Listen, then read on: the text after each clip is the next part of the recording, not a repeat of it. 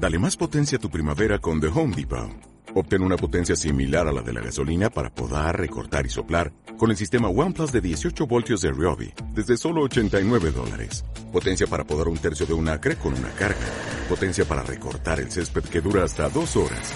Y fuerza de soplado de 110 millas por hora. Todo con una batería intercambiable. Llévate el sistema inalámbrico OnePlus de 18 voltios de Ryobi. Solo en The Home Depot. Haces más. Logras más. Thank you.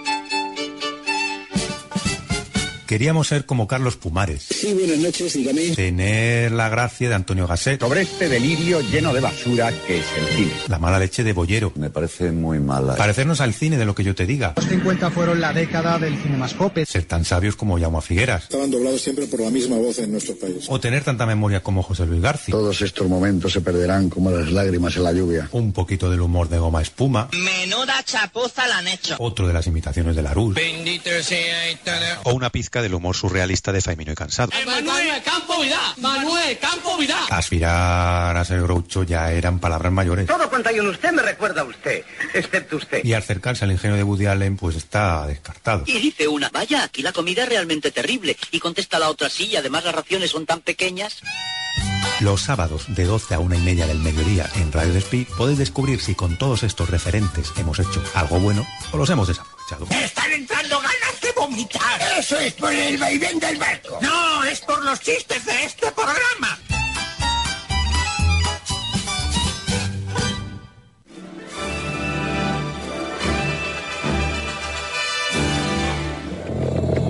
Y el cuento reaparece en mitad del cuento. Es horrible cómo tratamos a los humanos. En esta casa, ninguna puerta debe abrirse sin cerrar primero la anterior. Es vital que recuerden esto. El amor del niño robot se le grabará como a fuego y será parte de él para siempre. Seré una actriz de verdad, Marie.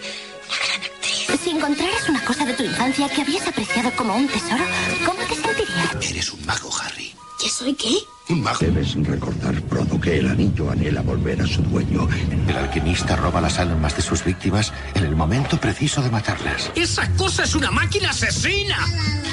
Nah, si es un truco para quedarte con la rubia, vete al cuerno. Hable con ella. Cuénteselo. Sí, yo me gustaría, pero ella no puede oírme. Este, mi casa. Algún día seré el Jedi más poderoso que exista. Trabajas demasiado. No eres Superman, ¿sabes?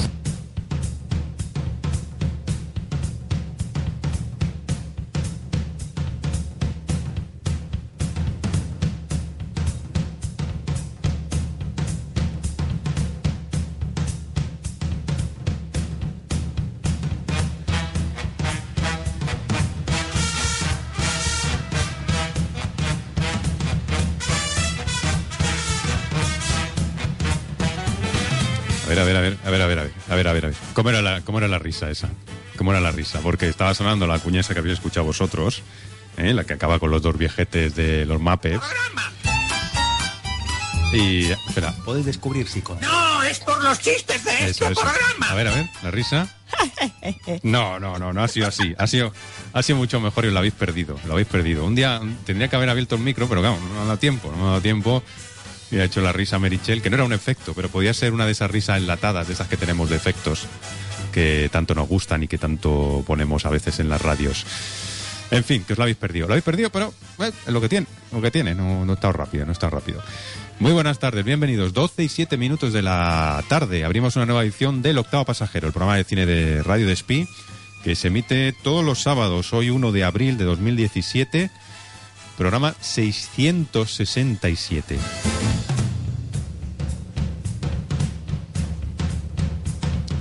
Una semana donde la gran noticia sin duda ha sido que el gobierno eh, ha bajado el IVA cultural. ¡Ep! ¡Yep! Cuidado, ha bajado el IVA, el IVA cultural menos del cine. Porque no es cultura. O sea, bueno, seguramente eh, muchos de nuestros gobernantes actuales es lo que piensan. No de ahora, sino de antes de llegar al poder. Ya lo pensaban y en el poder pues lo siguen pensando. Una noticia que ha sorprendido. Ha sorprendido al sector del cine sobre todo y ha encabronado al sector del cine porque, claro, consideran, por ejemplo, que el IVA de los toros, por poner un ejemplo, pues eh, es más barato que el, que el del cine. ¿Por qué? Hombre, muchos dirán, hombre, Por favor. la fiesta nacional de España. Hombre, claro, visto así, pues dices, mm, vale. Pero bueno, mm, en fin, mm, eh, muchos hablan. eh, yo, la, la teoría que tengo clarísima es que el gobierno del PP odia al cine. Odia al cine desde un momento mm, concreto, que es cuando los actores en la gala de los premios Goya se manifestaron claramente contra el gobierno. Desde entonces, los pancartistas, los agentes del cine, los subvencionados, todo esto ha ido calando a través de sus medios de, de adoctrinamiento oficiales, pues también ha calado esta idea en la gente y siempre que hay un siempre que hay algún tema que en el que el cine español está por el medio, pues ya salen las opiniones habituales, es que lo subvencionado, es que no sé qué, olvidando lo que lo que se dijo, lo que se ha dicho muchas veces, que el dinero que revierte al Estado el, el cine, pues es considerable y esa también seguramente sea una razón por la cual han dicho, hostia, no, es que el teatro, los toros y tal, pues tanto dinero no, no nos da. Pero el cine sí, claro, si se lo bajas, vamos a tener menos. ¿Y dónde lo vamos a sacar? ¿Dónde vamos a sacar para trincar? ¿Eh? No tenemos cine, ¿dónde sacamos? Pues eso, que la noticia cuanto menos sorprendente, ya digo que ha, ha sulfurado los ánimos, por decirlo finamente. Se ha cortado, ahora se ha cortado. Se ha cortado. Sulfurado los ánimos del, del sector y, y con razón y un debate que se que bueno que se ha abierto porque es lo que tú decías, el cine no es cultura. Bueno, pues hombre, algunas películas sí y otras no, ¿no? Pero ¿qué queréis que os diga? Bajar el IVA a los toros y no bajarlo al cine me parece de que tiene difícil explicación. ¿m? Que seguramente se nos podrá vender como queramos, pero tiene difícil explicación. Tiene difícil explicación. Al hilo de esto y al hilo del, del cine y de sus... eh, ¿Qué hace? Que no sé silbar, porque si no silbaría. Hombre, silbar? porque se está como sacando ropa Es el señor cine. hace calor aquí. En este Hoy estudio sí, ¿eh? Hoy siempre, sí. siempre hace calor, siempre hace calor. Es una cosa extraordinaria. Al hilo de esto y al hilo de, de, bueno, de sin duda que baje el que baje el IVA de las entradas hará que más gente vaya al cine. Si se tras, si eso se tra- eh, se traduce en bajadas de entradas, que está por ver que en teatros y demás espectáculos esto se le llegue al espectador, es decir, que la bajada del IVA que las entradas sean más baratas, porque ya sabemos lo que pasa. Ya se están, ya están diciendo que claro, que, Exacto, han dejado de ganar mucho y que ahora claro. tienen que eh, Es como la bajada de la gasolina. Baja el petróleo, pero la gasolina, bajar lo que se tenía que bajar, no bajaba mucho. Si es que bajaban algo. Entonces, claro, dices, a ver si vamos a, a- vamos a ver, vamos a ver si vemos el resultado de esto. Pero bueno, al hilo de esto, lo que decíamos, lo que parece lógico es que si eh, baja el IVA, pues bajen los precios de las entradas y más gente vaya al cine. O sea, la gente que dice, no, es que me parece muy caro, hostia, pues si baja la entrada, me lo voy a pensar, me lo voy a pensar y voy ahí.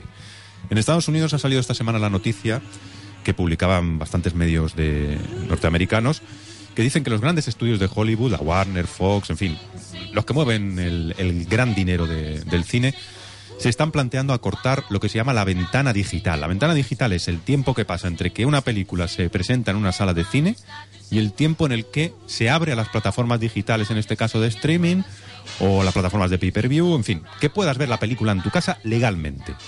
Quieren acortar ese tiempo que actualmente está en 90 días como mínimo, 90 días como mínimo, quieren dejarlo en 30 o incluso menos, incluso menos días. Evidentemente esto tendrá un coste, pero ellos dicen que han hecho unos estudios donde mm, el público estaría dispuesto a pagar los precios que, que tienen ellos en mente para disfrutar en casa de esos títulos, por ejemplo, un mes después de que se hayan estrenado. es que un mes es nada. Exactamente, exactamente. Es una película, por ejemplo, yo que sé, un estreno de hace un mes. Que digas, Logan, Logan, ¿de cuándo es? Logan, sí. Logan creo que lleva más o menos cuatro semanas, sí. Logan la puedes ver en tu casa ya. Pagas, yo qué sé, ¿cuánto puedes pagar? ¿20 euros? ¿20? Claro, eh, hay que entender que sería un poco más caro que una entrada de cine normal, digo yo. ¿Más caro? ¿No sería más barato? No creo. Pues entonces, ¿qué No creo gracia la- tiene? Hombre, la gracia tiene es que la vas a ver en tu casa legal. O sea, no tienes que ir a un cine a verla, sino que la vas a ver en tu casa, tu pantallón con lo que quieras, en HD, lo que sea. Sin las palomitas al lado. Las palomitas las, las tendrás, en- te las podrás hacer tú, No, lo digo que del vecino que se, las ha- se está comiendo. Exacto, no tendrás la molestia de la gente, en fin. No sé, ¿eh? los precios seguramente habrán salido, pero no me he quedado con ellos. Dime, dime. Es que yo si es más caro, para eso voy al cine.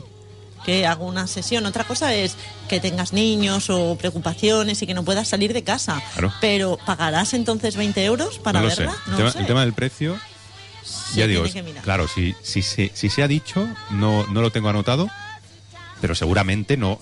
no está nada fijado, ¿eh? O sea, la idea es que, que se acorte el tiempo. Luego el precio ya, ya veremos. Pero claro, si a la gente le dan esa posibilidad, mmm, puede ser interesante. No digo ya, lo mismo están diciendo los grandes estudios, no digo las grandes películas.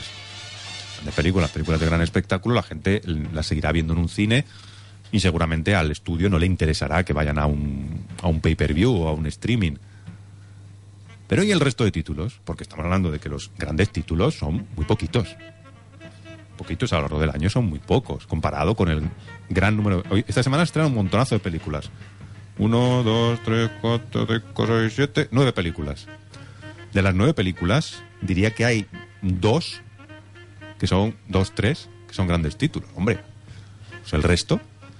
Si te, te dicen, no, es que esta película que hemos estrenado ahora, yo qué sé, eh, la del desierto de Iwan McGregor, no cuenta porque ya es vieja y... Se puede ver ya en una sesión privada. Esa, no se puede decir eso. Sesión privada ya se puede ver.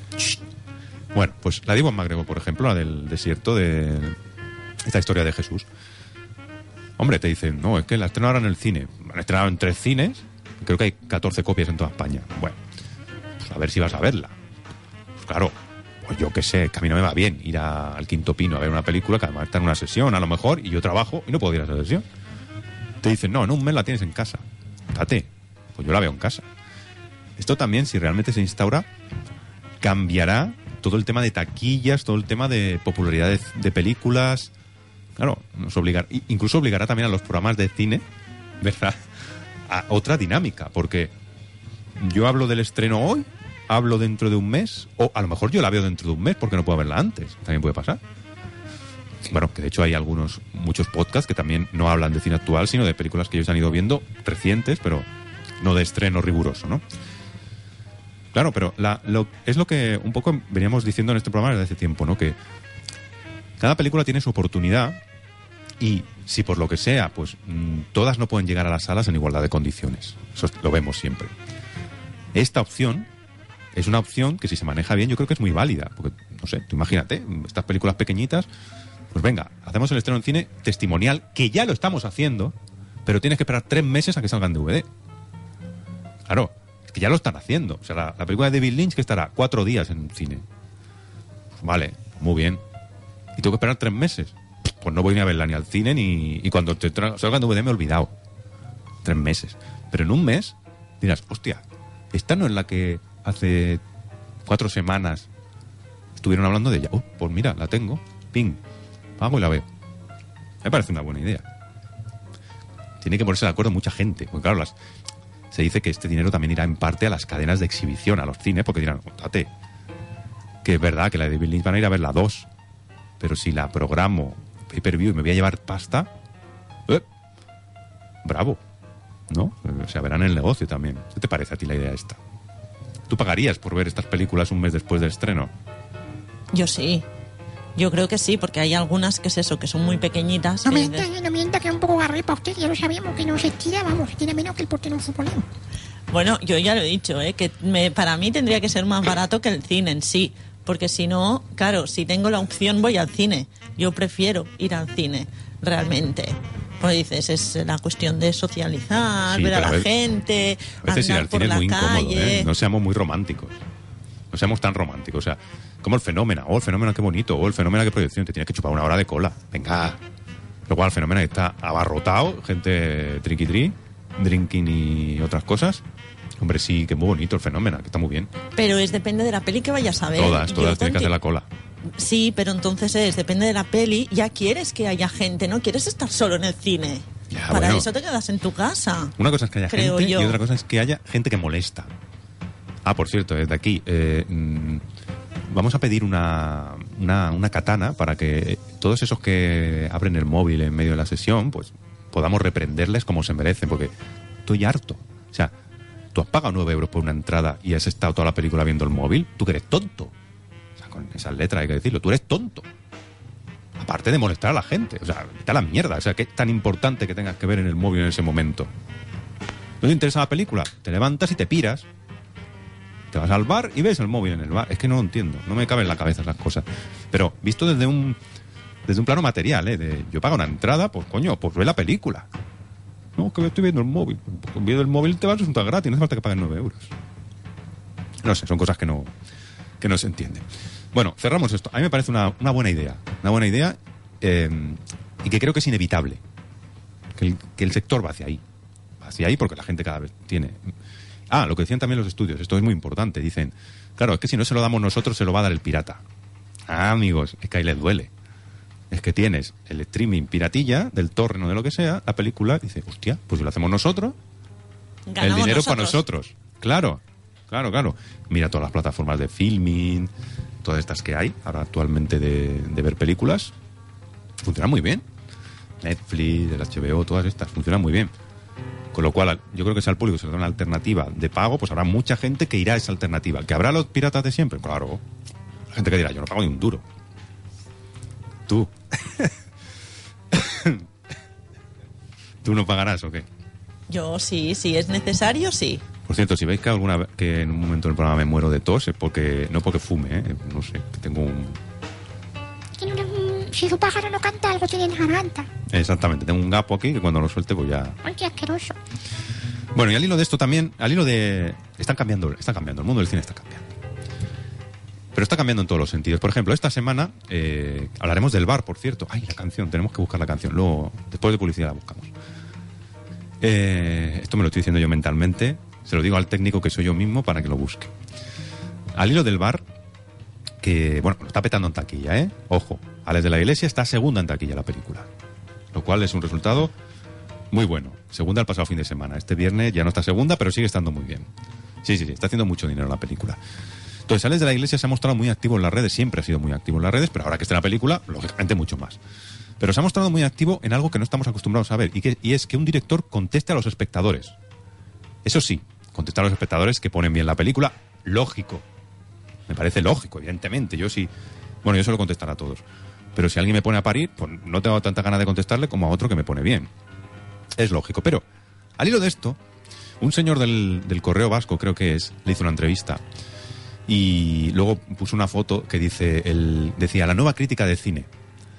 Y era un- una imagen del póster del bar con opiniones de críticos y de espectadores. Y Alex de la Iglesia re- respondió y dijo, ¿qué pasa? Que eh, no, puede- no se puede opinar de cine, no puede todo el mundo opinar de cine o algo así venía a decir. Y el crítico, que es uno de estos que forma parte de las élites de la crítica, que por supuesto nadie puede mancillar los pases de prensa si no es un crítico como tiene que ser, pues dijo, hombre, no puede valer lo mismo la opinión de un profesional que de un espectador. Y Alex de la Iglesia siguió replicando, hombre, pues para mí sí, porque yo hago películas para el público, no para los críticos. ¡Oh! ¡Oh! ¿Qué está diciendo, Alex? ¿No estás haciendo películas para los cuatro estreñidos de la crítica que ponen todo a parir? ¿La estás haciendo para el público y ganar dinero? ¿Cómo se te ocurre? ¿Verdad? ¿Cómo se te ocurre? Como un señor que abre una charcutería y dice, no, yo es que hago salchichas para el crítico gastronómico de la revista tal. No, tú las haces para los que vienen a comprarte, las señoras que vienen a comprarte salchichas que te dicen, pues muy buenas las salchichas, señor, me las llevo. Que es verdad. Y ahí hubo un, pues, un poquito de discusión y tal, en fin. Discusión amigable, ¿eh? Una charla, simplemente. De nuevo, es, no quiero repetirme, pero es algo que hemos dicho aquí también muchas veces. Existe una élite de la crítica cinematográfica que considera que es sagrado que solo ellos pueden dar opinión de películas. Solo ellos pueden. ¿Por qué? No lo sé. O sea, entiendo que, por ejemplo, un crítico de arte sepa contextualizarte una obra de arte, las circunstancias del artista, cómo lo, cómo pintó, qué le movió a pintarlo. Un crítico literario igual, ¿no? De, pues yo qué sé, Cervantes escribió esto por esto, por esto, por esto, y venía de su vida, de no sé qué, no sé cuánto. Entiendo eso. Pero la gran parte de la crítica de cine oficial, de radios, de televisión, bueno, televisión no hay, televisiones hay poca, de prensa, eh, la gran parte de la crítica de cine son opiniones. Escuchadlo, es que no, no me lo invento yo, escuchadlo. Pues esta película me ha gustado porque me ha parecido distraída. Pues esta película me ha gustado porque sale una tía en sujetador. Es así, no me lo invento, ¿eh? Perdón.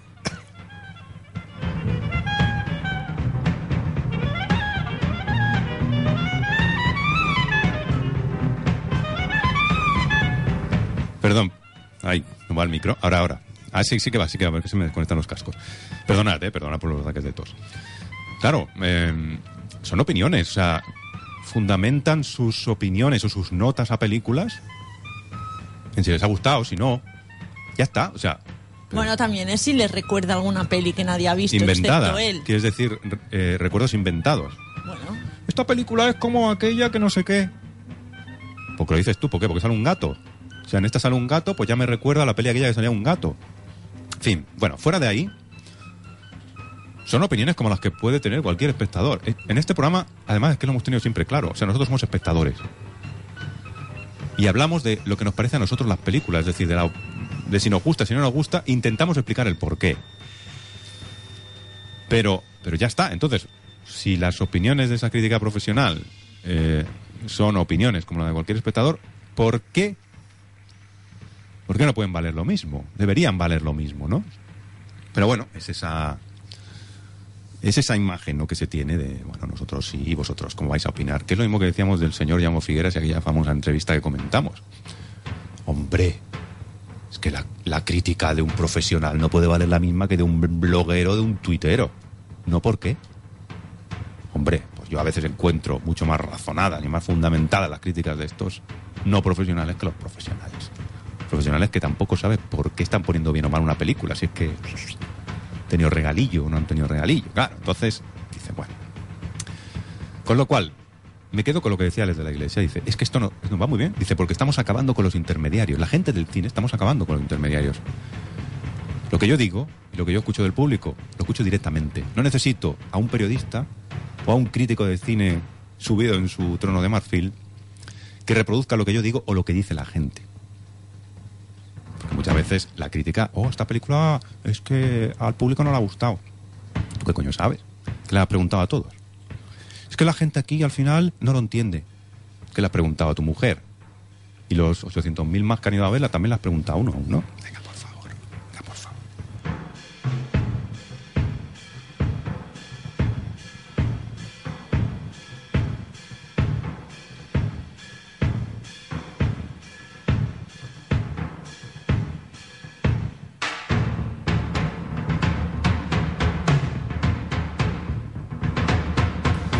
Y, a- y acabo, acabo. Eh, esta semana nosotros decíamos que, que nos había costado un poco que nos había costado un poco tirar adelante el programa. Tirar adelante el programa porque a veces uno no tiene ánimo, no tiene ganas de hacer el programa. Vosotros diréis, ah, una tontería. Yo soy una tontería, pero que nos afecta. La empresa que gestiona los cines Verdi de Barcelona ha decidido denegarnos la tarjeta de prensa que teníamos. Teníamos una tarjeta de prensa que se renueva anualmente y que podíamos ver dos personas una película en las sesiones de laborables y las primeras sesiones de sábados y domingos. Esto para nosotros es una ayuda importantísima. Porque voy a repetir una vez más, nosotros no cobramos un duro por hacer este programa. Llevamos 667 programas y no hemos cobrado un duro nunca. Nunca, ¿eh? Y aún así, cuando hemos podido, hemos ido a todos los pases de prensa que hemos podido. Todos. Todos. No hemos dejado ni uno. Y estamos haciendo este programa sin cobrar un duro y eh, en nuestro tiempo libre. Y no son pocas horas, porque vosotros diréis, no, esto se hace en dos minutos. No, se hace en dos minutos.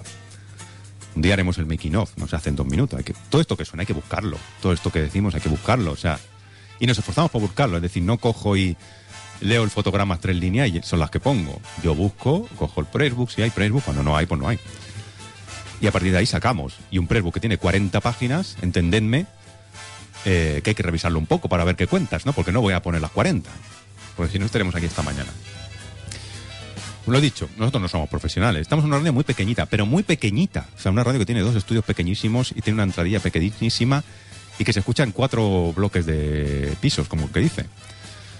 Pero esta radio tiene un arma muy importante y ese arma se llama Internet.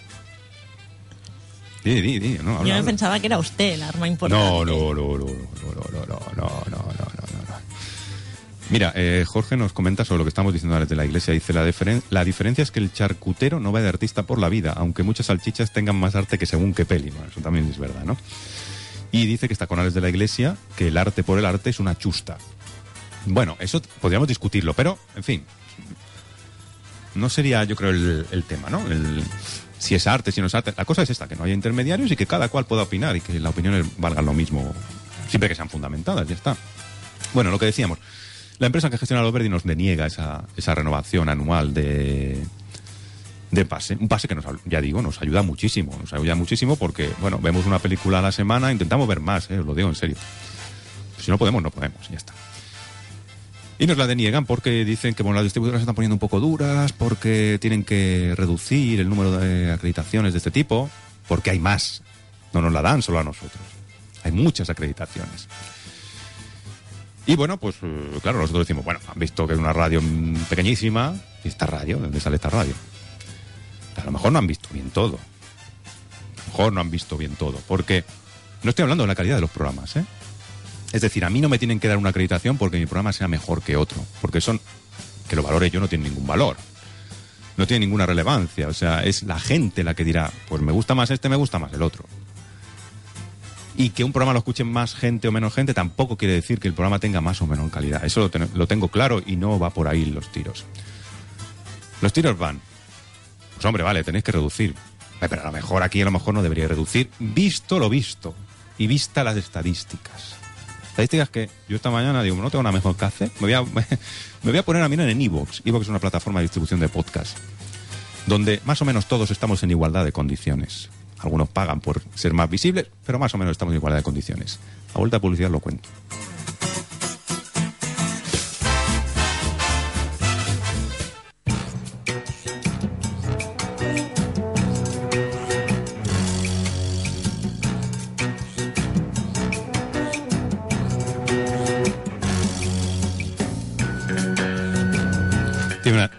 Ideas, Merichel, tiene unas ideas, me estaba diciendo aquí en publicidad, no lo voy a, no lo voy a comentar. Pero bueno, lo que decíamos, las estadísticas en Evox, que más o menos ya digo, tenemos igualdad de condiciones.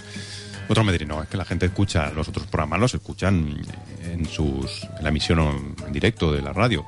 Pues seguramente sí, seguramente. La verdad es que algunos de estos programas tienen unos muy malos de emisión y dices tú, no sé yo si mucha gente lo escuchará. Pero bueno, yo solo me puedo comparar con lo que puedo comparar. Y lo que podemos comparar, ya digo, en esa igualdad de condiciones que todos tenemos, subimos un podcast y la gente lo escucha si le da la gana.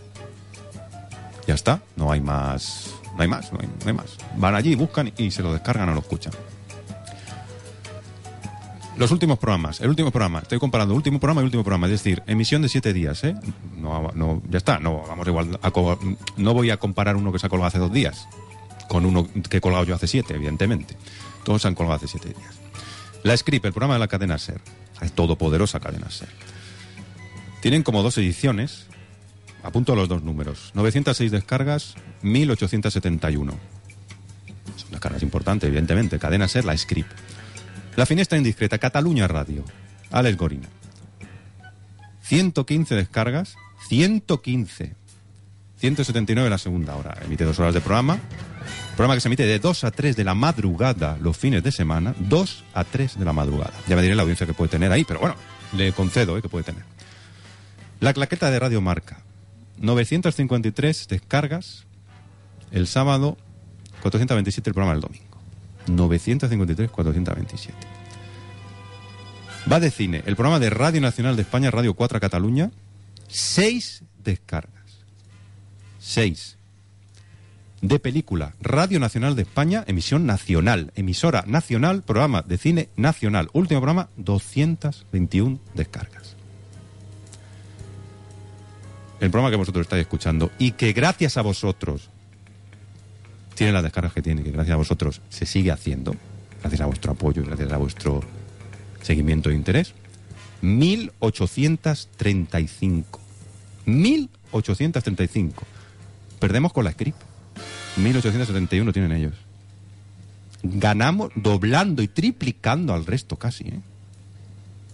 Bueno, pues ya os digo yo que estos de aquí, a estos no le va a poner nadie ninguna pega al renovarles acreditaciones o al darles cositas. Nadie les va a poner pegas. Hombre, lo he dicho al principio, ¿eh? No estoy hablando de que estos programas sean buenos, sean malos, me parezcan a mí mejores o peores, ni que se tengan que valorar por las escuchas, porque puede haber programas buenísimos que los escucha muy poquita gente. De hecho, este programa lo escuchaba muy poquita gente al principio. ¿Y qué? ¿Era mejor o peor? No, era igual, seguramente. O a lo mejor era mejor antes, que lo escuchaba menos gente, también lo digo.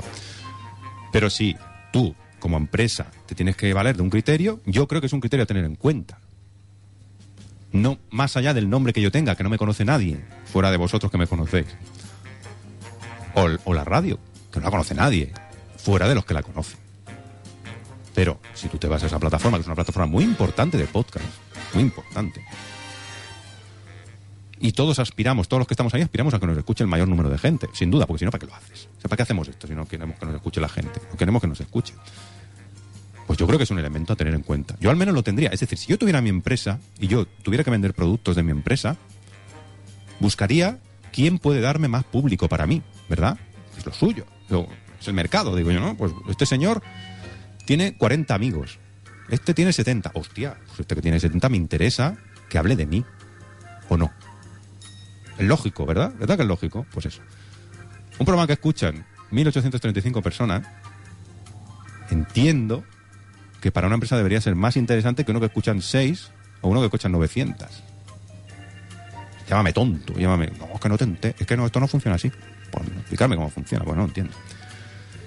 En suma, que lo primero de todo es muchas gracias a la gente de Cine Verdi y a la, la empresa que nos ha dado el pase estos años. Ha sido dos años, no recuerdo mal. Muchas gracias, porque mm, tampoco tenían por qué hacerlo la primera vez, ni, la, ni renovarnos otra una vez. No tenían por qué hacerlo y lo han hecho, con lo cual estamos eternamente agradecidos, lo decimos en serio, ¿eh? no, lo digo de mentira. Y luego, mm, mm, bueno, pues manifestamos, no entendemos esa decisión, no la entiendo.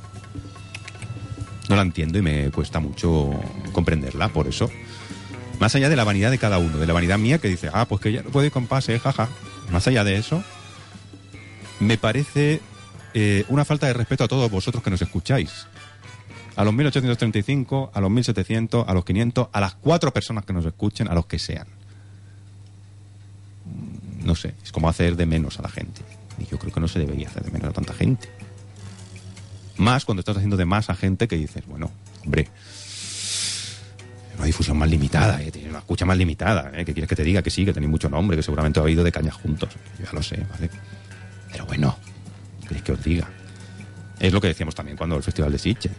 Medios A, medios importantes, medios que te ponen la alfombra roja para que pases. Medios a los que le invito a la comedia de prensa. Esos medios dedicaron 15 minutos al Festival de Sitges. Si llega, ¿eh? 15 minutos. Dedicamos nosotros 30, 40 minutos. Pusimos cortes, pusimos entrevistas. Pusimos músicas de las películas. Las buscamos, ¿eh? Buscamos, montamos. ¿Qué queréis que os diga? O sea, no sé. Y esto ya digo, desanima, desanima, porque uno dice, pues hombre, yo estoy haciendo, creo, un, buen trabajo, que ya lo, te- tendréis que valorar vosotros, ¿eh? si hacemos un buen trabajo. ¿no? La gente nos está escuchando, pues hombre, mm, que quien está al otro lado no responda, pues dices, hombre, pues no sé, esto te tira un poco para atrás. Pero bueno, ¿qué le vamos a hacer? Seguiremos yendo a ver películas, que sí. Sí. Bueno, tú menos, que yo, Yo- tengo que yo pagar. dice, yo sí tengo que pagar. Nos dice un oyente aquí, dice, y eso solo en iVoox. ¿Qué hay de iTunes? ¿Te acuerdas que te enseñé las estadísticas de iTunes? iTunes creo que el último programa había como 800 descargas. 800, súmala a las 1835. En fin. Y las descargas de, y las escuchas que hay a través de Radio Battletoads, y las escuchas que hay a través de la emisión online de Radio Speed también. Hombre, pues también suman, digo yo, ¿eh? Pero como esas no las puedo comparar, pues no las pongo, ¿eh? Porque no sé la que hacen los otros. Pero aquí sí, aquí sí que lo sé, porque está ahí. Tú, vas, tú entras y pones descargas tantas, ya está. Hay cosas sonrojantes, ¿eh? O sea, que la Finestra Indiscreta, que lleva 30 años en Cataluña Radio, 30, tenga 115. Vamos. Fin. Bueno, es alecorina, evidentemente. No te vayas a meter con alecorina. Bueno, nada, queríamos comentar esto. Mis, mis cascos no van, ¿eh? Te lo digo, que me los quito. Se desconectan solos, sí, pero bueno. Queríamos comentaros esto más que nada para haceros partícipes de esto, para dar las gracias a los Cines Verdi por esa tarjeta que nos han dado estos años, para decir que no compartimos la decisión de esta denegación, a ver si lo reconsideran, creo que no. Y nada, pues para dar las gracias a vosotros, porque mira, perdemos cosas, pero mientras sigamos, manteniendo otras, pues ya estará bien. El día que no mantengamos esas otras, es decir, el día que no tengamos a la gente detrás, el día que no haya nadie que escuche esto, pues será el día que decidiremos, pues mira, pues nos vamos para casa, ¿no? Y ya está, ya haremos otras cosas por casa. Pista, vamos ya con la pista. Vamos con la pista, ya sabéis que son eh, tres opciones, una actriz, un actor, una película, algo relacionado con el mundo del cine, para que juguéis con nosotros. Sin más dilación, la primera pista dice, detesta las drogas y la violencia. Yo ya sé Superman. Superman no es. No, Superman no es. Yo sé quién es. ¿Quién? Rito Mejide. Risto Mejide, pero Risto Mejide, que yo sepa, todavía no ha hecho ninguna película. Pero hacía publicidad y esas cosas también tiene que valorarse. Mm, eh. Bueno, no. No es ni Superman ni Risto Mejide.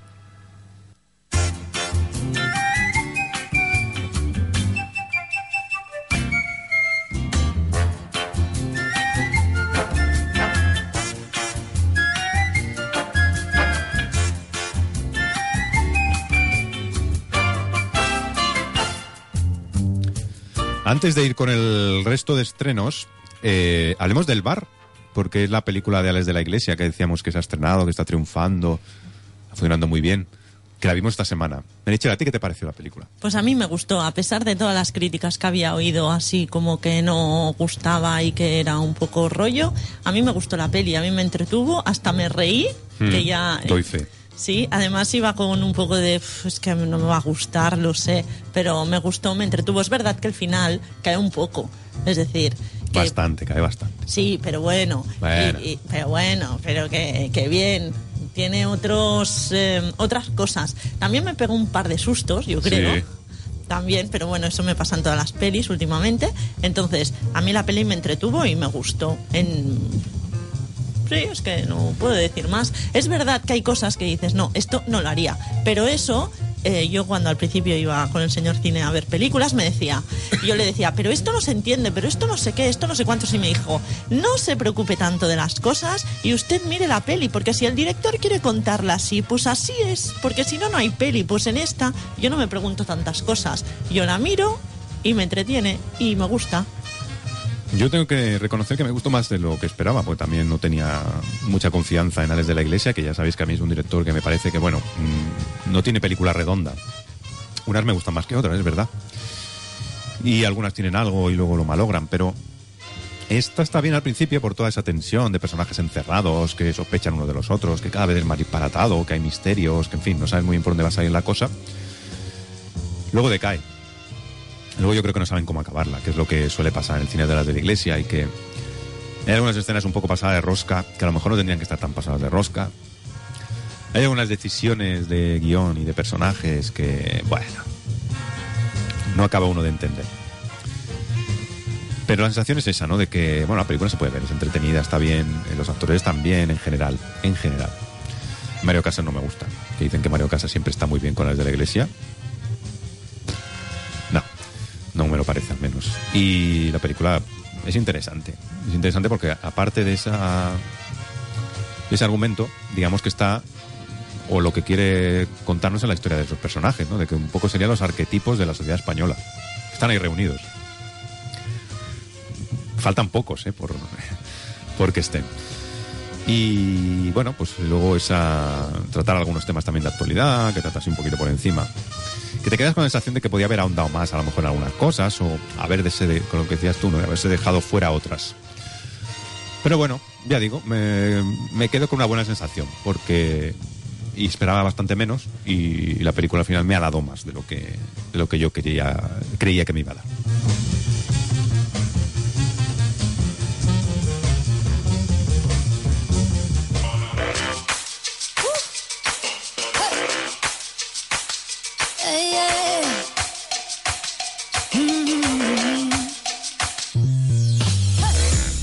Ay, los pitufos. Sí, en Los Pitufos, la aldea escondida. La aldea escondida. Un misterioso mapa lleva a Pitufina y a sus mejores amigos, filósofo, torpe y fortachón, a Vaya nombres, embarcarse vaya nombres. en una emocionante y apasionante carrera por el bosque prohibido, lleno de criaturas mágicas para encontrar una misteriosa aldea escondida, antes de que lo haga el malvado mago Mar Gargamel. Gargamel, que el malo este de... Al de siempre y el gato, ¿no? El gato Azrael. Al acometer este trepidante viaje lleno de acción y peligros, los pitufos emprenden un rumbo que los llevará a descubrir el mayor secreto de la historia pitufa. Uy, ¿cuál será el secreto? Mm. La película cuenta con las voces de Demi Lovato, Ryan Wilson, Joe Manganiello, Sí. Jack McBraven, Danny Putty, Michelle Rodríguez, ha Ken. Es Danny Puddy, Danny Puddy. Ah, Danny Putty. Danny Putty. Ariel Winter y con Mandy Patinkin y Julia Roberts. Patinkin, Patinkin. Patinkin. Que es el de Homeland. Saúl de Homeland en Ah, Mandy Patinkin. Saúl, el de la barba. Y en la versión en castellano, ¿quién, quién tenemos? ¿Quién está? Macarena García, Luis Piedraíta, Jordi Sánchez y Eva H. Muy bien. Muy bien, ¿eh? Mm. Kelly Asbury, el director de film, que, había, que ya había dirigido anteriormente éxitos como Rec 2 y Ñomeo y Julieta, señala que el familiar mundo de la aldea Pitufa y los nuevos mundos creados para la película tienen todos la misma inspiración original. Pello, el artista belga Pierre Cullifort, que creó a los pitufos allá por el 1958. El equipo responsable del proyecto también se planteó el humor del film. A ver, ¿qué dicen? Queríamos que los adultos y los niños... No, no, pero esto lo tienes que poner con voz de director. Mm. A ver, A ver, a ver. Queríamos... queríamos que los adultos y los niños se rieran junto con el humor, al igual que los hacen que lo hacen con los cómics de Pello, en lugar de tener tipos de chiste diferentes, doble sentido para los adultos y otras cosas para los niños, Mm. explica Asbury. Charlie, Charlie Chaplin, Buster Keaton, Aaron Lloyd, Lauren y Hardy, los tres chiflados, todo el mundo se rió con Todo este mundo, tipo de gags y esa clase de humor. Mm. Y eso es lo que intentamos dotar a la película, algo atemporal con un toque moderno. Ya, ya, ya. Eso es lo que dicen. A ver lo que habrán conseguido. Sí. ¿Qué más dice el director este? Alex dice también que a la hora de dirigir los, los pitufos La aldea escondida quería despertar a los espectadores una sensación de animación clásica Mm. y al mismo tiempo recordar sensaciones de su propia infancia. El estilo de animación se remonta a los años 40, muy, ca- muy caricaturesco, alegre y optimista, y los personajes se estiran y se aplastan. Ah, muy bien. Intentamos que todo tuviera una cualidad elástica, como de goma. El supervisor de animación, Alan Hawkins, me ayudó a descubrir eso. Se documentó y lo- se lo transmitió a los animadores. ¿Qué puede ser más divertido para un animador que pone- poder por fin animar a personajes por ordenador que se mueven y votan como las antiguas películas clásicas de animación? ¿Qué puede ser más divertido? Pues no lo A mí sé. no se me ocurre. Nada. Vamos a escuchar el trailer de los pitufos. Vamos allá. Todos conocemos este lugar. Las casitas en forma de seta, sus habitantes con mallas apretadas ¿Perdona? y distintas personalidades. Artistillas, tramposetes, agobiadillos. Uf, se me hace todo muy grande. Gruñones, criticones, cotillas. ¿Qué tenemos por aquí? Pero hay algo que tienen en común. 8, 9 y 100. Todos son chicos. Y ahora con un solo dedo. Una, dos. Todos menos una. ¡Espera, fila! ¡Ah! ¡Ese tacón! Pero ¿y si la historia esconde algo más? Hace poco vi a alguien que se parecía a nosotros. Eso es imposible. Y se le cayó este mapa. ¿Y si nunca han estado solos? Si realmente hay otros pitufos.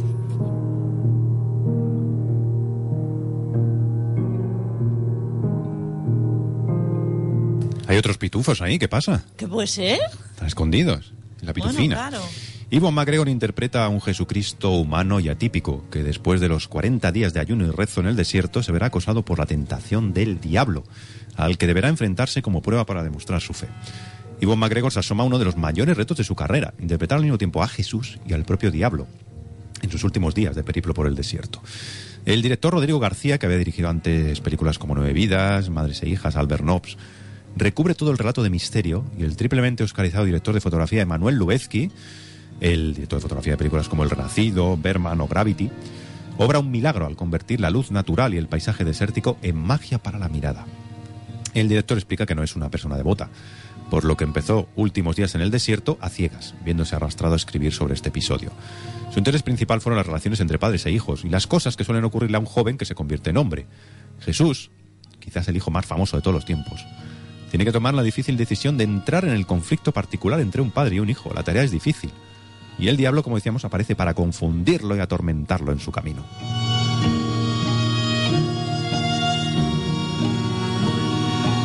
Últimos días en el desierto es un cambio radical la filmografía de Rodrigo García. Dice, la mayoría de las películas que he escrito tratan sobre la mujer de clase media y sus problemas. Pero lo que esta película es un reto para mí. La película transcurre en plena naturaleza, en el desierto, a las afueras de Jerusalén. Pero por temas de dinerito no se rodó en Israel, sino en el sur de California. A diferencia de otras historias recientes basadas en la fe, Últimos días en el desierto no pretende dar un mensaje religioso específico. Yvonne McGregor respondió inmediatamente a la- al papel y empezaron a trabajar para profundizar en él. Y para preparar la condición física de un hombre que ha estado hambriento durante casi 40 días en el desierto, McGregor perdió mucho peso antes de comenzar el rodaje. Pero quizás dice que el mayor reto fue crear la vida interior de una de las figuras históricas más importantes e influyentes de la historia. Se dice pronto, ¿eh? Jesús de Nazaret, la historia. Últimos días en el desierto.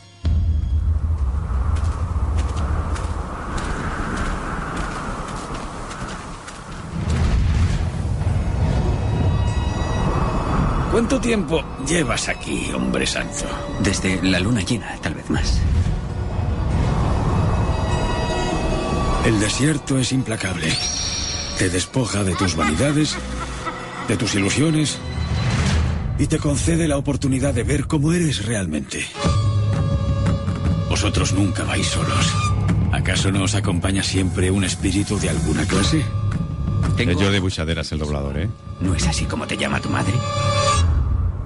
¿Tu padre? Todo importa más para él que tú. Mi padre me ama. Solo se ama a sí mismo.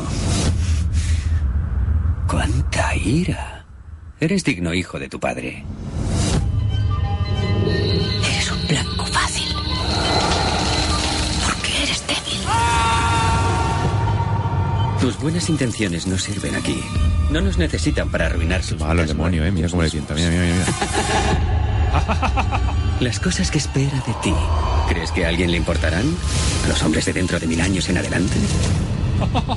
¿Has encontrado lo que venías buscando? No, pero seguiré cuanto sea necesario. ¿Crees que eres su único hijo? Existen otros. No, solo estoy yo. ¿Qué ha dicho? Solo estoy yo. ¿Más hijos? Se engañan.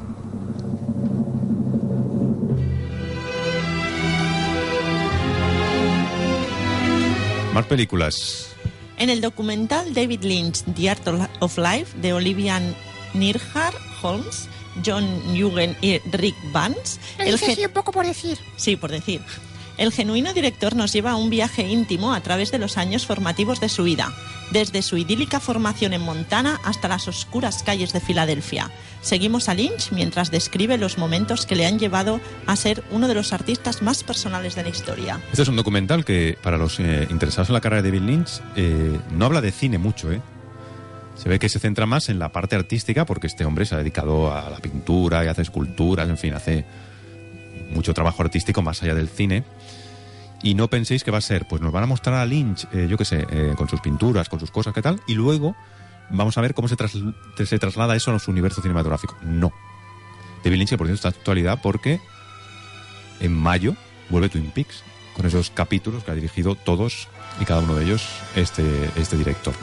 Tenemos un fragmento en versión original donde habla de un sueño que él tuvo, porque los sueños tienen una presencia muy importante en el cine de David Lynch y sin duda algunas de estas pesadillas que el director ha tenido, pues eh, es- estas sí que han tomado forma en el cine. One night,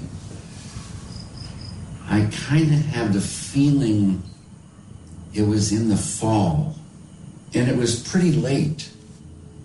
Usually, my father would go outside and yell, John, David, and that would bring us home. But this night, it must have been, I don't know, close to that time. It was, seemed to be pretty late. I don't know what we were doing, but from across Shoshone Avenue, out of the darkness, comes this like uh, kind of like a strangest dream because I'd never seen an adult woman naked. A candy colored clown they call the Sandman tiptoes to my room every night. Just to sprinkle stardust and to whisper, go to sleep, everything is alright. I close my eyes, then I. Precisamente este sueño que escuchábamos que relataba David Lynch, de esa mujer desnuda andando, sí que los que han visto el documental dicen que se puede emparentar claramente con el momento de terciopelo azul, en el que el personaje de Isabella Rossellini también aparece desnuda, así como de una manera fantasmal, y el protagonista que es Kyle MacLachlan le, cubre y tal. Terciopelo azul, que por cierto es una de las películas más accesibles de David Lynch, una que os recomiendo que, que veáis si no habéis visto, y donde sonaba este tema de, de Roy Orbison.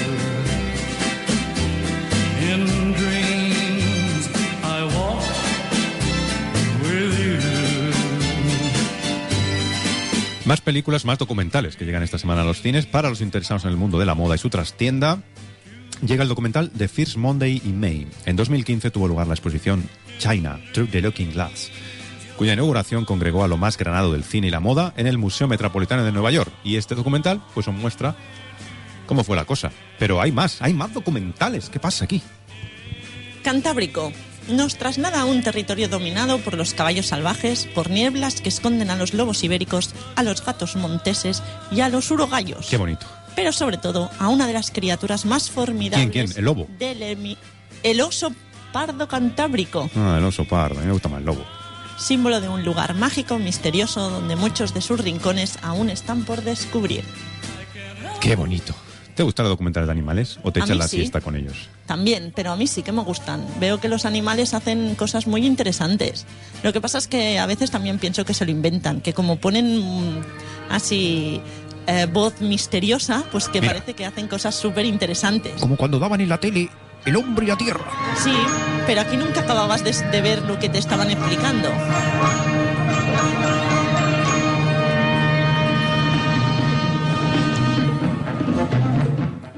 El documental cantábrico que nos traslada a ese mundo poblado de lobos ibéricos, atomonteses, urogallos. Y unas criaturas formidables como el oso. Ahí está el oso que baja la montaña a por el quebrantahuesos. Y se pelean y luchan por la supervivencia.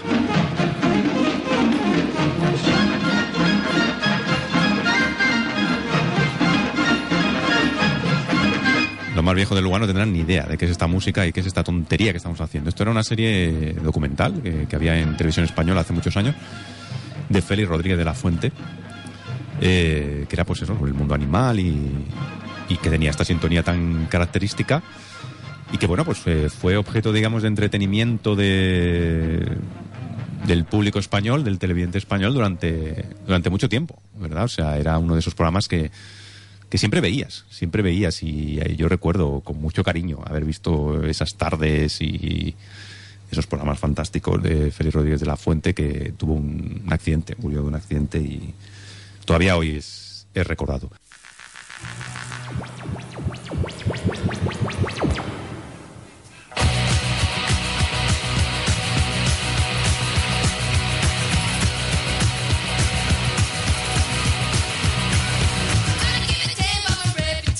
Más estrenos. Eloís es una exdama de honor a la que liberaron de sus obligaciones después de que el padrino de boda cortara con ella con un mensaje de texto. Que decide mantener la cabeza en alto y asistir de todos modos a la boda de su vieja amiga. En la comida se sienta en la mesa aleatoria del final del salón con un grupo dispar de desconocidos, la mayoría de los cuales deberían haber rechazado la invitación. Cuando se empiezan a revelar los secretos de todos, Eloís descubre una o dos cosas, una o dos cosas sobre los comensales de la mesa 19. La amistad e incluso un pequeño romance puede surgir, hasta en las situaciones más insospechadas.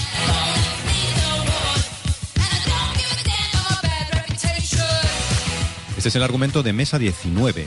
La historia trata de seis personas que, lleva- que llegan a una boda a la que, para empezar, probablemente no deberían haber ido, afirma el escritor y director Jeffrey Blitz, cuyo primer largometraje de cine, Spellbound, fue nominado a un Oscar al mejor documental. Dice, están sentados en la peor mesa, de alguna manera terminan teniendo su propia aventura al margen de la boda, sin tener realmente nada que ver con ella directamente. En la experiencia de Blitz, muchas personas han tenido la misma clase de lección de humildad en una boda. Dice, yo he tenido mis propias situaciones de mesa 19, sentado con todos los bichos raros. Para mí estar en, una, en esa mesa significa que esas personas terminan siendo la parte más importante de tu día, mientras que la novia y el novio se relacionan con las personas más importantes en la mesa 1, 2 y 3. Según la productora Jennifer Dana, eh, que afirma que a veces las comedias sobre bodas son las mejores películas para parejas, Mesa 19 es una historia que no se había contado todavía. Para el director, mm, ver el guion que pasó años desarrollando meticulosamente, transformado en una película, ha sido una experiencia increíble. Dice, es muy emocionante cuando este guion cobra vida y cuando ves a los actores que añaden sus propias cosas y tal cual. Al final el espectador tiene la oportunidad de ver lo que significa realmente estar al margen. Es una película entrañable sobre las relaciones, los beneficios que puedes obtener al darle a la gente una oportunidad. Espero que todos se rían mucho, y que lloren un poco, eh, dice el productor. La película la protagonizan Anna Kendrick, Craig Robertson, June Skip, Lisa Kudrow, Stephen Merchant, Tony Revolori, Wyatt Russell y Amanda Crew.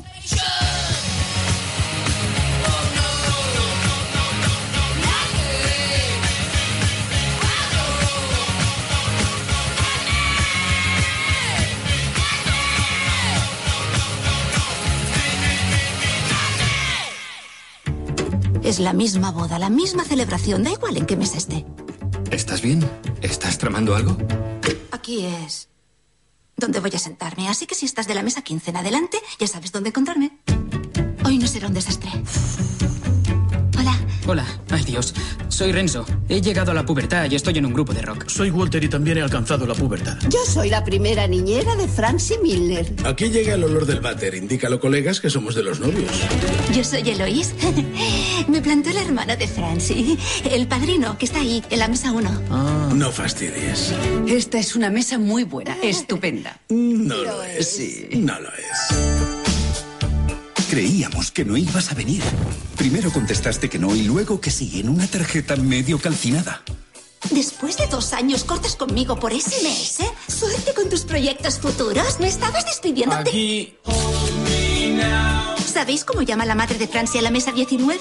La que debería haberse excusado y regalar algo que no estuviera en la lista de boda. ¿Qué? La que se desaparece en pleno banquete, nadie se da ni cuenta.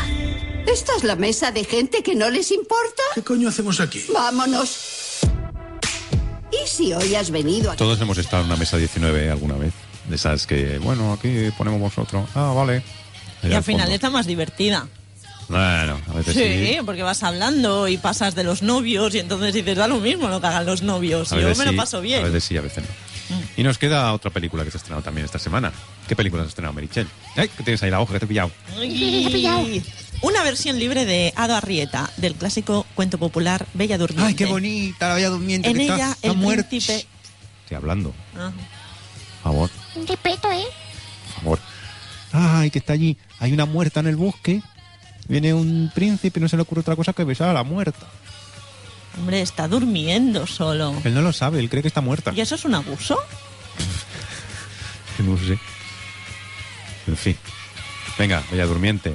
En ella el príncipe Egon de Letonia vive sus días obsesionados con la idea de ingresar en el reino de Kent y despertar de su letargo a la bella durmiente. Pero su padre, el rey, se niega por no creer en esas leyendas. Claro, claro. Entonces el padre piensa que está muerta. Claro. Ah. Y aquí no cantan Bella y Bestia son. Hombre, no, ¿no? Bella. Se cantará la otra, ¿no? Bella durmiente, tiene sueñitos, se acuesta un poquito. el Qué guarro, eso no, ¿eh? Por favor, sí, ya. Estamos diciendo. Pita, Pide perdón ahora por lo que has dicho. Vista pido perdón ahora mismo a todo el mundo. No, a todo el mundo no. a alguien en especial. A alguien se lo tienes que pedir en especial. Mire, yo lo pedí en privado. Vamos con las pistas. La primera pista dice, detesta las drogas y la violencia. Segunda, le ofrecieron ser presidente de Estados Unidos, pero rechazó la oferta.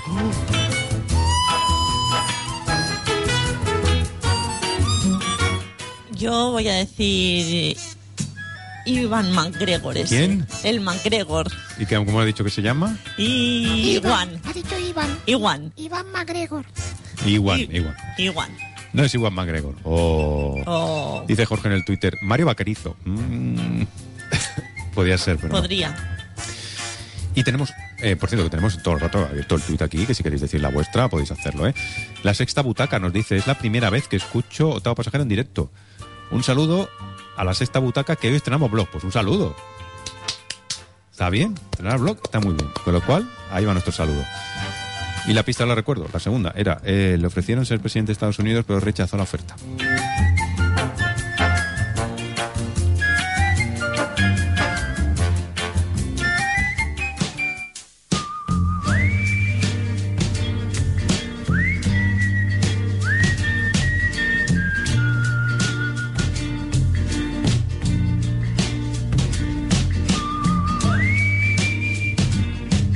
Películas que llegan esta semana, dice Jorge Arnold Schwarzenegger. No, tampoco Schwarzenegger. No sé si la dice al tuntuno, lo dice de verdad.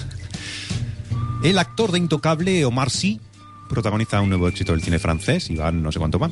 Mañana empieza todo. Un remake de la película mexicana de Eugenio Derbez, No se aceptan devoluciones. Eh, Omar Sy encarna a Samuel, un joven soltero y conquistador que vive en la costa francesa. Un día, una antigua aventura, se presenta con un bebé en brazos. Le comunica que es su hija y se la aspira. Incapaz de llevar una vida con un bebé, intenta encontrar a la madre sin éxito. Pasa el tiempo y mientras la niña va creciendo, llevan una vida divertida y maravillosa. Ocho años más tarde, la madre regresa para recuperar a su hija. El director de esta versión, Hugo Yelin, que había dirigido antes películas como La Jaula Dorada o Comme des Frères, explica que le atrajo la historia de este hombre que decide dedicar su vida a su hijita. Dice, le recordaba algunas películas como La vida es bella de Roberto Benigni o En busca de la felicidad de Gabriel Muchino, que llevan a escena de manera maravillosa historias de parejas de un adulto y un niño.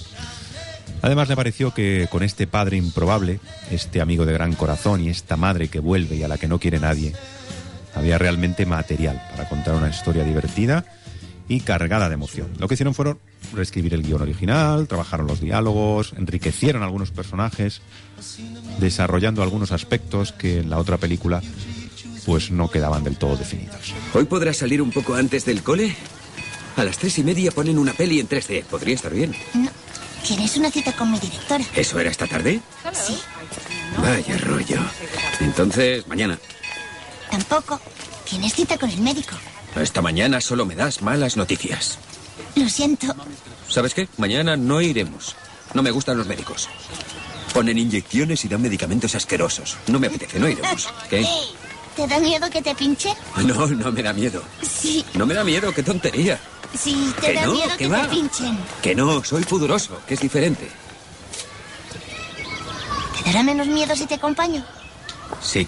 Vale, pero tendrás que aprender a ir tú solo. Quieras cuando no estemos los dos juntos. ¿Por qué dices eso? Bueno, cuando yo trabajé no podré acompañarte. ¿Ya sabes que serás de mayor?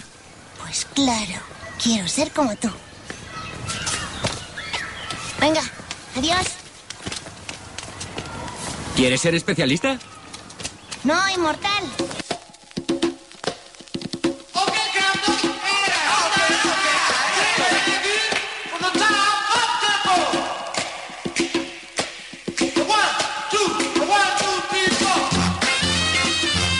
¿Qué dice Meriches? Esta película ya la hemos visto, sí. La Argentina la vimos. Recuerdo Sí. que la vimos, sí, sí. Bueno, yo en un pase de prensa, tú no. Yo la vi en la tele. Sí, Sí, estaba bien. sí, estaba graciosa, estaba bien la peli Que creo que el, el director era también el actor, era el protagonista. Sí. ¿Verdad que sí? Sí. No estaba mal. Estaba graciosa. El director de la versión que ahora se estrena explica que el título de la película viene de una frase que decía siempre su abuela. Dice, una semana antes de que empezara el rodaje, le anunció que la película se iba a llamar Mañana empieza todo. Estaba muy emocionada la mujer. Se murió dos meses después. Con esta expresión de Mañana empieza todo, ella quería subrayar la importancia del momento presente. Porque aunque hayamos asistido a dramas terribles, hay que seguir viviendo, ofrecer amor y generosidad a nuestros amigos y familiares. Con Mañana empieza todo, el público puede pensar que está viendo una feel good movie, una película de de buen rollo. Y nece- necesitará un cierto tiempo para verse sobrecogido por el drama. Es lo que decía Merichel, dice, no sé si han cambiado mucho la película o no, que es una tragicomedia, ¿eh? no es una comedia 100%. Al director le gustaba de entrada también que el proyecto lo iba a hacer eh, Omar Sy. Eh, dice, no es que no me gusten las películas anteriores de este actor, eh, como Chocolate, Samba, Intocable, pero dice que buscar un padre en él, lo que quería era buscar un padre en él sin que su origen fuera un tema en sí mismo. Sea, que no sea un refugiado, que no sea negro, ¿sabéis? O sea, que, que fuera solo un padre, Omar Sy haciendo de padre. Dice, no quería que dirigiera a un padre, quería dirigir a un padre, pero sin tener en cuenta ni religión, ni pertenencia étnica, ni color de piel. A Omar sí le preguntaron, oye, pues, ¿qué ha sido lo más difícil de rodaje? Y él dice, los bebés. Dice, se multiplican. Dice, con algunos bebés, claro, hay más de un bebé para hacer el personaje, ¿no? Dice, con algunos, pues muy bien, con otros menos. Dice, el niño tenía que llorar en el momento correcto, o mirar la tetina o el chupete en el momento adecuado. Dice, a veces teníamos que hacer trampas, orientando una jirafa de, juguete, pues para captar la, la mirada del niño. Dice, cada uno tenía su táctica en el equipo, porque la mayor parte de ellos pues son padres. Dice, pero incluso cuando eres padre, tu propia técnica no tiene por qué funcionar con otros niños. Dice, era muy divertido intercambiar los trucos buenos, como hacen las madres, ¿no? Aquello de, oye, pues yo a mi niño, para que se fije no sé qué, no sé cuánto, hago esto. Ah, pues yo esto puede funcionar. Claro, en el rodaje, a veces tú estabas allí con los cámaras, no sé qué, no sé cuánto, venga, el niño, para que mire aquí, ahora hacemos esto, no sé qué, no sé cuánto. Porque la madre de los bebés no estaba. O el padre. No sé. Bueno, Para pues, que les dijera, ah, si le hacéis eso al niño. es que a lo mejor sí que estaba, pero no, no era efectivo en, en el rodaje, yo qué sé. Bueno, y tenéis, mañana empieza todo. Una película que nos dicen gran éxito en Francia, de nuevo, todas son éxito, gran éxito en Francia. Y que tiene a Omar Sy de protagonista. Y bueno, pues es una película de buen rollo, pero ojo. Que Como lo, Samba. Si es como Samba, le hemos liado. por lo que recordamos del anterior, bueno, tiene su cosa de, drama también, ¿eh? Vais avisados. ¿Continuas? Exagera un poco. Ayer no sonó el despertador. La pero- semana pasada no vino ni un día. Ah, ¿no? Ni siquiera el eh, lunes. No, ni tampoco la semana anterior. Bueno, es que ahora estoy rodando las escenas de explosiones en el Tower Bridge. Pero la vida no es todo diversión ni un parque de atracciones. ¿Es consciente de las consecuencias de la educación que le da a Gloria? Sí, las sé, sé las consecuencias, las sé, pero es que hace dos semanas estaba triste por la desaparición del sargento Newman y pensé que la animaría si... ¿Qué le va a pasar al sargento Newman? Ah, perdón, se lo he fastidiado. No irá a morirse, ¿verdad? Mm, mm, secreto de producción, no puedo hablar. Ay, no. Newman no. Venga, le he traído esto. Sí, son las auténticas, las que llevaba el actor. Oh, gracias, qué detalle. De nada, es un placer. Ah, sí, le quedan guays. ¿Que no te gusta el doblaje o qué? De la directora, por favor, parece un muñegote. No parece ni una persona ¿Y el que hablando. escuchado antes de la niña? Hoy podrás salir un poco antes del cole. ¿eh? A las tres y media ponen una peli en 3D. Podría estar bien. ¿Tienes una cita con mi directora? Eso era Ya esta está. tarde. Ya está, ya está. Está la niña, bueno. A mí me hizo la niña, A parece mí la, la niña bien, no, no. no. parece Pero la silla directora- hablando, parezco yo hablando. Sí, sí, sí, un poco sí. Bueno. Pista. Pita, pita. Vamos con la tercera de las pistas, que luego así no lo hacemos en el último minuto. ¿eh? Lo hago con tiempo. Ay, que he perdido las pistas. No está aquí. La primera pista dice, detesta las drogas y la violencia. Déjala, dame, dame un euro que no es para droga, dame que no es que no es que me tengo que ir a ver a mi madre al hospital para coger el autobús, dame un euro. Dame un euro que es para comer, toma un bocadillo. No, La segunda dice, le ofrecieron ser presidente de Estados Unidos, pero rechazó la oferta.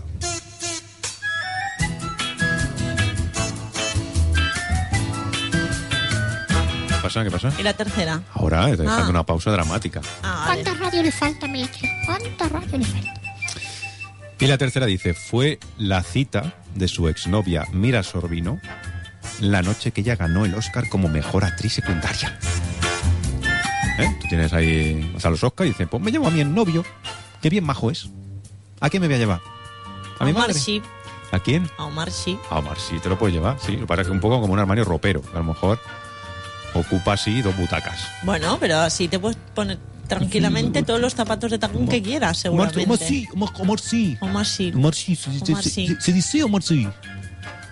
Que vous appeler que en francés, le francés très facile. Sí. Ay, un momento en este...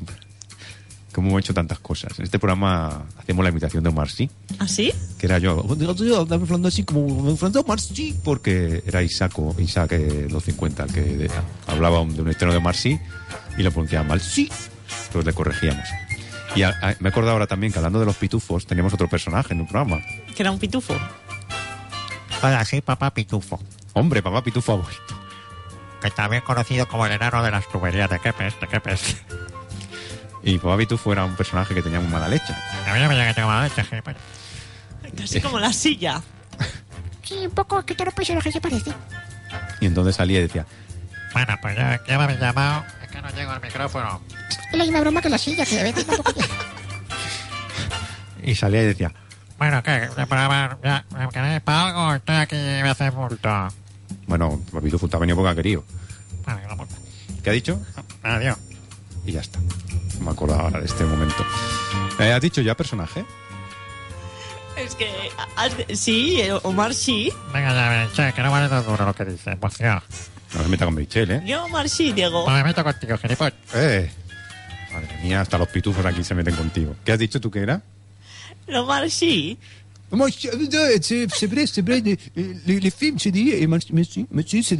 Ya, ya, ya. Se di. ¿Tú qué, qué idioma es? Se dit, c'est français. Yo soy francés. Sí, como chiquito. Yo soy francés.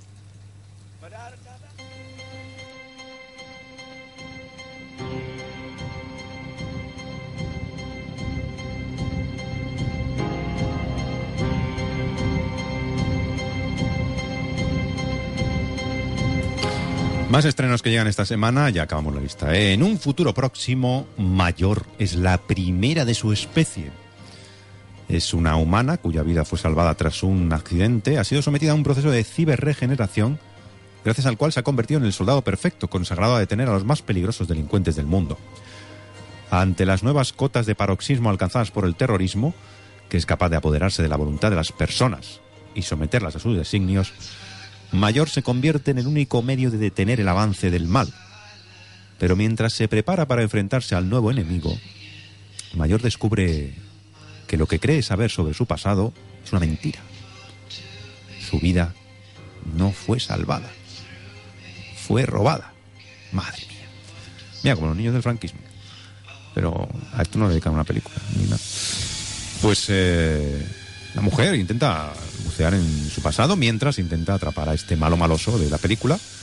Este es el argumento de Ghost in the Shell, el alma de la máquina, que se basa en el manga japonés y que protagonizan Scarlett Johansson, que encabeza un reparto internacional donde está también Pilu Asbaek, Takeshi Kitano, que Takeshi Kitano es un campeón, desde aquí mi aplauso, y Juliette Binoche.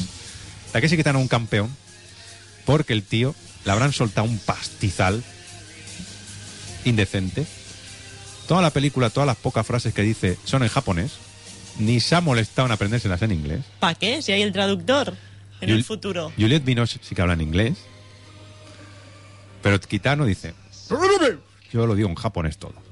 Se pasa casi toda la película sentado en el sillón, ahí con sus dos cojones allá pues sentado el tío. Ni se mueve. Se mueve poco, en una escena se mueve un poco más, pero...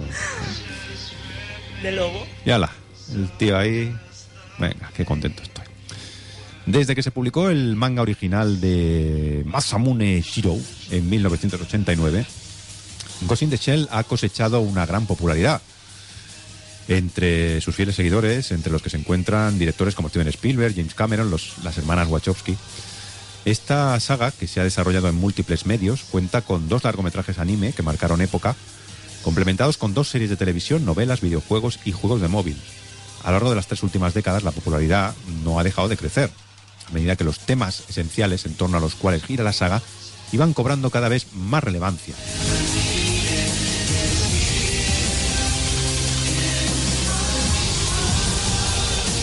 Es una historia aleccionadora sobre los aspectos oscuros de la tecnología, dice el productor eh, Avi Arad, anterior presidente, consejero delegado y fundador de Marvel Studios. Ghost the Shell, el alma de la máquina, plantea interesantes dilemas filosóficos en un entorno futurista, pero también resulta relevante para muchas cuestiones de rabiosa actualidad.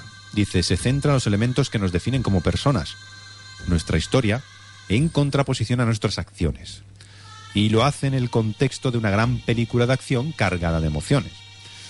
La película empezó su periplo hacia la gran pantalla cuando Avi Arad planteó el proyecto a Steven Spielberg, tarea para la, la que contó con una ayudante especial. Dice, me encontré con Steven y su hija pequeña en la playa en Malibú. La niña sabía todo lo que pueda imaginarse sobre Ghost in the Shell. Fue ella la que convenció a su padre. Eh, le hizo el trabajo a la perfección y puso en marcha el proyecto. En el año 2008 Spielberg y la DreamWorks adquirieron los derechos para rodar la primera versión con personajes reales de Ghost in the Shell. Durante los ocho años siguientes tuvo lugar una tarea de elaboración del guion, localizaron al director adecuado y seleccionaron a los protagonistas ideales.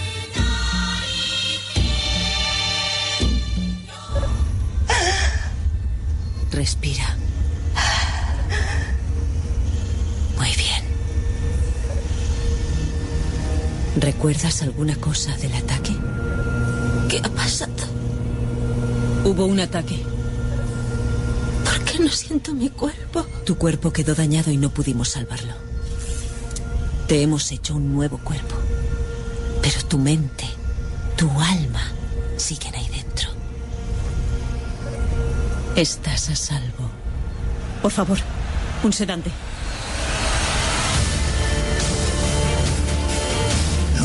Salvaron la vida. Te la robaron.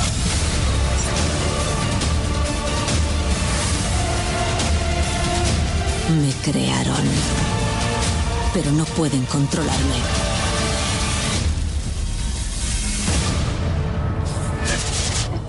Dice Medichel que hemos contado mucho el argumento. En la sinopsis que está en el pressbook. ¿eh? Sí, y además también lo dicen ahora, pero Dicen también ahí. Bueno, encontraron en el, el director, que ellos pensaron que era el adecuado, era el británico Rupert Sanders, conocido por su película Blancanieves y la leyenda del cazador. Lo pusieron al frente del proyecto y no mucho después de que Sanders se incorporara, presentó una novela gráfica de 110 páginas para exponer su punto de vista sobre la película. Dice, quería volver al mundo original de Ghost in the Shell. El lenguaje visual del manga atrapa mi imaginación. Así que me empleé muchas imágenes del original en ese mosaico en bruto que presenté para exponer la historia. La intención de Sanders era hacer una película de gran dimensión en torno al material original, respetando el concepto y la esencia filosófica y las imágenes icónicas de, la historia. Uno de los desafíos fue que los elementos esenciales de la historia fueran comprensibles para el espectador que no estuviera familiarizado con el material original. Una de las cosas más polémicas de la película ha sido la elección de Scarlett Johansson como protagonista, porque decían, bueno, mm, no nos parece, la- los fans decían, no es la más adecuada, porque no es oriental, porque tal, porque no sé cuál. Mamoru Oshii, que dirigió la película anime Ghost in the Shell, alaba a la actriz por su capacidad para interpretar a un personaje cuya mente y cuyo cuerpo no están en sincronía. Dice, Mayor tiene una dimensión feroz y combativa, pero está asolada por la inseguridad. No es enteramente humana, tampoco es un robot. Scarlett transmite mucho con la mirada. Se acerca mucho a la forma en la que concebió originalmente el personaje. El papel era para ella y nadie más podría haberlo interpretado. Es lo que dice Mamoru Oshii. ¿Qué decís vosotros? Ah, le habrá la pasta y por eso dice que tal. Bueno, o no, o a lo mejor sí que es verdad que ya he visto Scarlett Johansson y he dicho, hostia, pues me ha sorprendido. Scarlett Johansson dedicó más de un año a prepararse para el papel, uno de los más exigentes físicamente de su carrera. Dice, desarrollar el aspecto físico de mayor ha sido un desafío. Pero esta película no sería Ghost in the Shell si no tuviese esas escenas de acción y de lucha. Esas escenas fueron agotadoras, inspiradoras. Aprendí a utilizar armas, rodeé de principio a fin las escenas de lucha. Eh, no me lo creo. por eso hay pocas. Hice todo el trabajo con arneses con el apoyo del equipo de especialistas en las escenas de acción y la dimensión física pues era un- muy importante y se obsesionó con la idea de ser capaz de hacerlo todo. Lo que dice Scarlett Johansson, pero luego en la película no lo creo mucho. Además de las versiones manga y anime, los cineastas utilizaron como inspiración una gran variedad de fuentes, entre las que están las películas de Stanley Kubrick y los elementos de diseño de finales de los 80 y principios de los 90.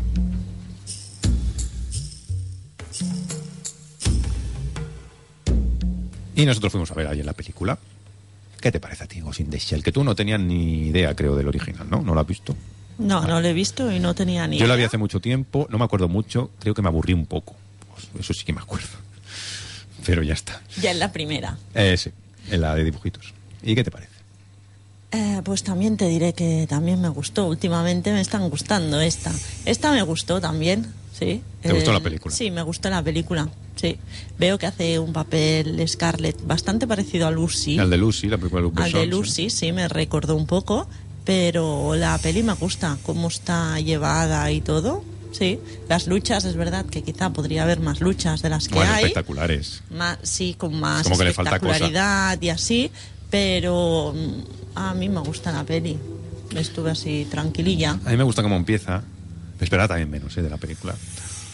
Me gusta cómo empieza, pero luego yo creo que va cayendo, va cayendo, va cayendo, va cayendo y me voy aburriendo, me voy aburriendo un poco. Y digo, bueno, bueno, no está mal, pero yo qué sé. La ves venir un poco. Es venir todo. La ves venir, sí, eso sí. Porque el tema de la película, que es este, el tema de siempre, de la máquina, de la parte humana, de lo que no es humana, de los recuerdos implantados, de no sé qué, de no sé cuánto, en fin. Ya lo hemos visto. Hemos visto muchas veces. Desde Blade Runner y muchas otras películas. Claro, me recordaba a Matrix, pero diréis, hombre, que Ghost es anterior a Matrix, que son los Wachowski los que se inspiran en, en Ghost in. Vale, de acuerdo. Sí, sí, sí. Pero me recuerda a Matrix, me recuerda a otras películas que han venido después. Y claro, eh, el punto de originalidad no se lo veo. Yo también veo a Scarlett Johansson en Lucy, aquí, en el papel, porque es un poco. es similar. Verdad es que creo que la, la actriz realmente la hace bien. Es una de las pocas actrices que hoy en día yo creo que soportan ella sola una película. O sea, ella sola sin hablar. Es de las pocas eh, que, que soportan hoy en día eso. Luego el resto de personajes. Mikita no me hace gracia, ¿eh? Cuando lo veo me hace gracia con el pelo que le han puesto y la, la, la postura típica suya, ¿no? De esa manera de moverse, el tic del ojo también, que sale en una escena. Hace gracia. Pero el resto de personajes yo creo que le faltan un poco. El resto de actores. Juliette Binoche pasa por ahí. Está bien, pero bueno.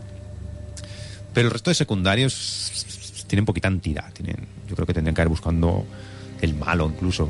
No os voy a decir quién es el malo, que el actor. Que es un actor conocido también. Eh, y otros que van saliendo por ahí que dices, bueno, no sé. Podrían haber buscado otros actores que tuvieran un poquito más de calado. Y luego la película me parece corta, me parece como que les falta dinero. O sea, les falta dinero para las persecuciones, le falta dinero para los tiros, le falta dinero para los escenarios, que recurren mucho a esos planos aéreos de la ciudad y tal, pero del suelo poquito. No sé si es que es más caro, no lo sé. Y eso, me parece una película que no está mal, que realmente, pues, no sé, yo la esperaba bastante peor, ¿eh? Que, pff, esto será bacalao. Pero que, bueno, tampoco me, me gusta 100%. No, pues que se centra quizá más en las relaciones personales, ¿no? Que no en las luchas en sí. Sí, Y- pero se centra en las relaciones personales de algo que ya sabemos, o de algo que ya hemos visto, que me- a mí me suena ya visto. Que es verdad que todas las películas se parecen, ¿eh? Pero no sé, dices, "Es que esto ya, vaya, ya lo sé, los recuerdos a lo mejor no son suyos. Bueno, sí, y en Blade Runner tampoco sabes si el unicornio es un recuerdo no es un recuerdo. Es que claro, es que te acuerdas de eso. Y lo he visto mejor en otras películas. Que ha visto, ha visto ya muchas No, no, no, yo no, y mucha gente ha visto muchas pelis, esa es la cosa. Pero en fin, no está no está mal, no está mal, ¿eh? se puede ver. No sé si los fans de la de la original les gustará o no, no lo sé. Claro, algunos decían, no, es que la original ya era, ya era también un poquito aburridita. Entonces está, está bien el remake porque es bastante fiel. En fin. Nos vamos, la semana que viene. Uy, esta sí que me la espero tremenda. Power Rangers. Ah, una cosa. Nos vamos ya, que se acaba el tiempo, se acaba Sí, el un tiempo. segundo, un Meritxell. No, no, segundo. no, no, Tiene que pensar dónde ir- irá, que perdió la apuesta, No, acuérdese. sí, sí, sí, acuérdese sí. que perdió la No, apuesta. ¿Cómo? No te oigo. Parece que tu micro no funciona, Merichel. Sí, sí, sí, que está abierto. Yo me... No funciona tu micro. Adiós, Merichel. Nos vamos la semana que viene. Power Rangers Live, que es esta película que parece una copia de Alien, y otra de animación que se llama Your Name. La semana que viene volvemos. Adiós.